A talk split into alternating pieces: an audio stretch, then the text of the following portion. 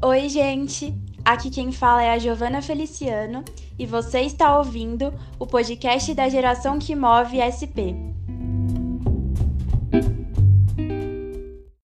O tema de hoje é sobre juventude periférica e mobilidade.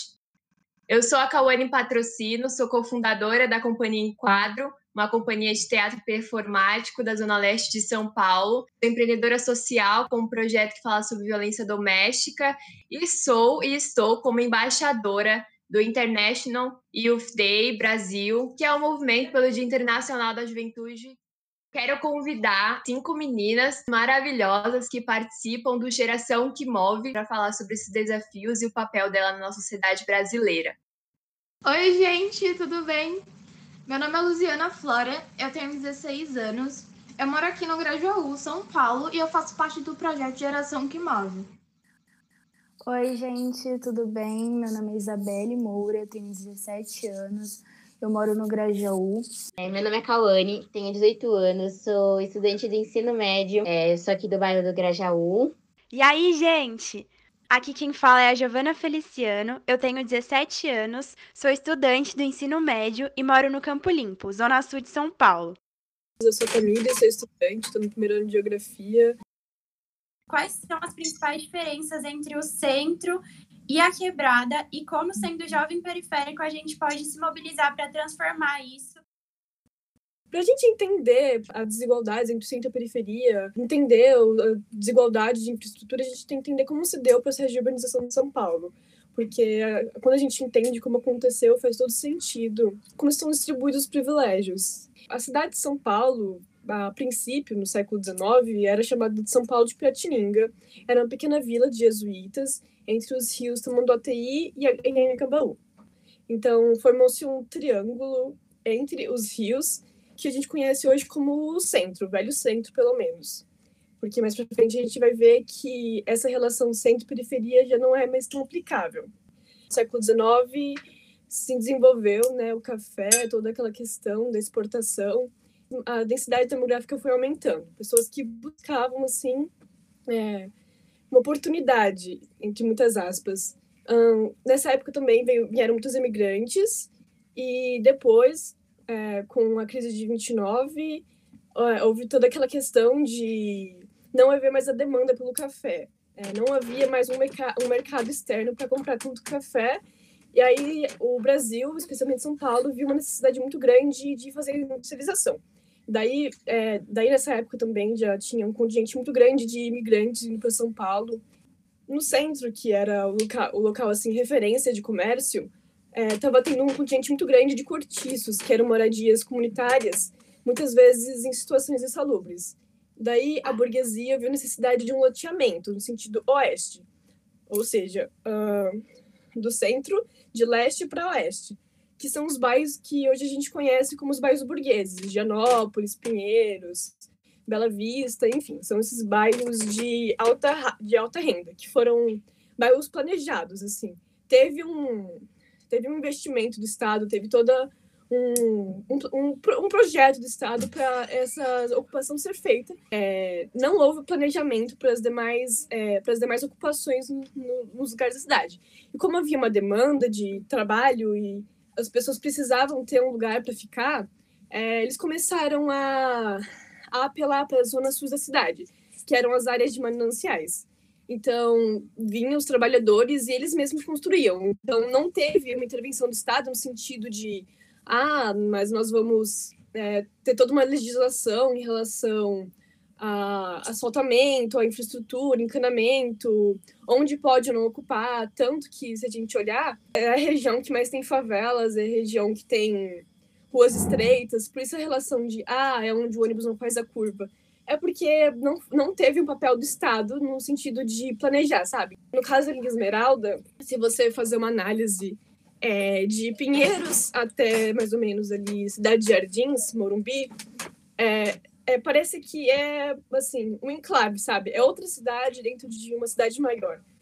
Porque se você analisar aquela região ali de Berrini, Cidade de Jardins, Morumbi, é literalmente o metro quadrado mais caro de São Paulo é uma região assim, polo de capital financeiro, referência no mundo inteiro. A Faria Lima é, assim, um dos lugares mais ricos da cidade do, e do país, inclusive. E se você vai um pouquinho mais para sul, a realidade é totalmente diferente.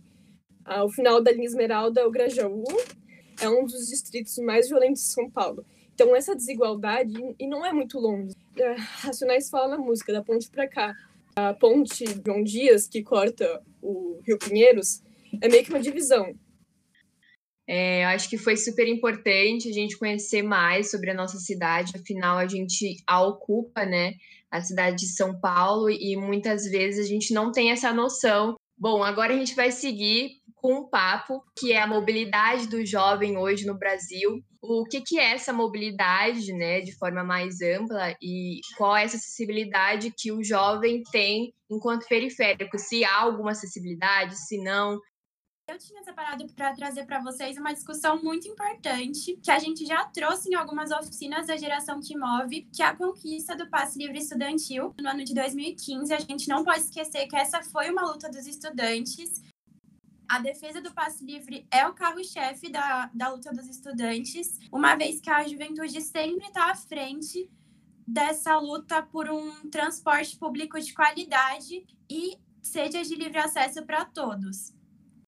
No ano de 2017, sobre a gestão do João Dória, o benefício do transporte gratuito para os estudantes começou a sofrer algumas modificações e sofreu cortes. Muitas manifestações tomaram as ruas nesse ano e muitos jovens se manifestaram contrários a esses cortes no passe livre.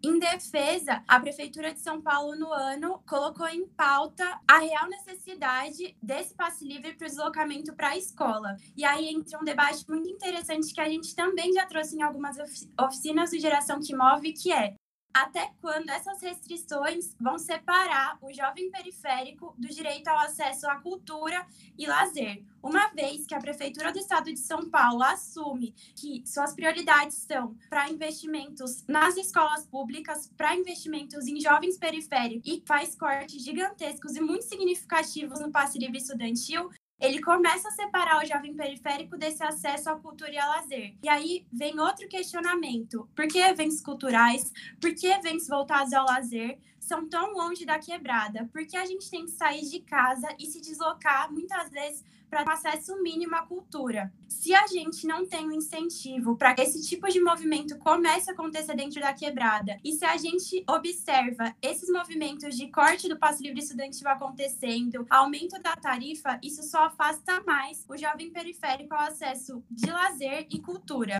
agora, no ano de 2020, por toda essa movimentação referente à pandemia e numa tática de prevenção ao coronavírus, o passe livre estudantil e a meia tarifa foram suspensos no estado de São Paulo em decorrência da suspensão das aulas nas escolas municipais. Mas aí entra uma dúvida muito grande. O passe livre nunca foi uma prioridade para a prefeitura, sempre foi uma luta muito grande dos estudantes e sempre foi alvo de muitas críticas. Muitas pessoas não defendem o passe livre livre acham que os estudantes não precisam disso, quando na verdade esse é provavelmente a única forma de muita gente conseguir se deslocar pela cidade. Nos encontros com Geração que Move, a gente compartilhou de muitos relatos de pessoas que deixaram de fazer coisas, deixaram de participar de eventos por não ter dinheiro para conseguir se transportar de um lugar para o outro. Quando a gente fala disso, da suspensão das cotas e da suspensão da gratuidade no transporte, vem uma dúvida e uma preocupação recorrente que eu já vi em muitos lugares e uma demanda de muitos outros jovens. Qual é a garantia de que no cenário pós-pandemia esses direitos irão permanecer?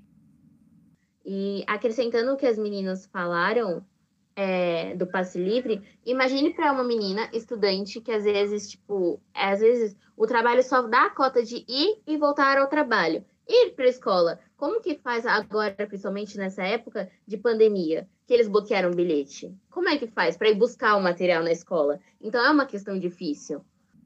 É um questionamento que a gente, enquanto adolescente, né, que depende às vezes muito dessa desse passe, é, tem que começar a se movimentar sobre, né? A gente teve várias manifestações, como você mesma disse, é, em torno disso. Acho que a gente que mora na periferia, esse acesso à cultura, à educação também de qualidade, muitas vezes não é, é assegurado, né? Porém, esse também do passe livre é pensar se a gente está regredindo, né? Quando, quando os nossos direitos acabam é, sendo retirados depois de serem conquistados. Acho que é um retrocesso realmente. A gente tem que continuar lutando, né, para que eles sejam afirmados e que eles melhorem, né, que as políticas que a gente tem melhorem, né, se se atualizem para que abranja mais pessoas e mais realidades do que tem esse retrocesso de política pública e etc. Foi muito gratificante estar com vocês aqui hoje. Quero agradecer as meninas e a gente fica por aqui. Beijo a todas, a todos e a todos. Nos acompanhe nas redes sociais da Viração para saber mais da Geração que Move. A gente sempre está produzindo conteúdo e sempre está realizando debates muito interessantes na, nas nossas oficinas. Então é isso, gente. Muito obrigada pela oportunidade. Então, gente, por hoje é só. Eu espero vocês no próximo episódio.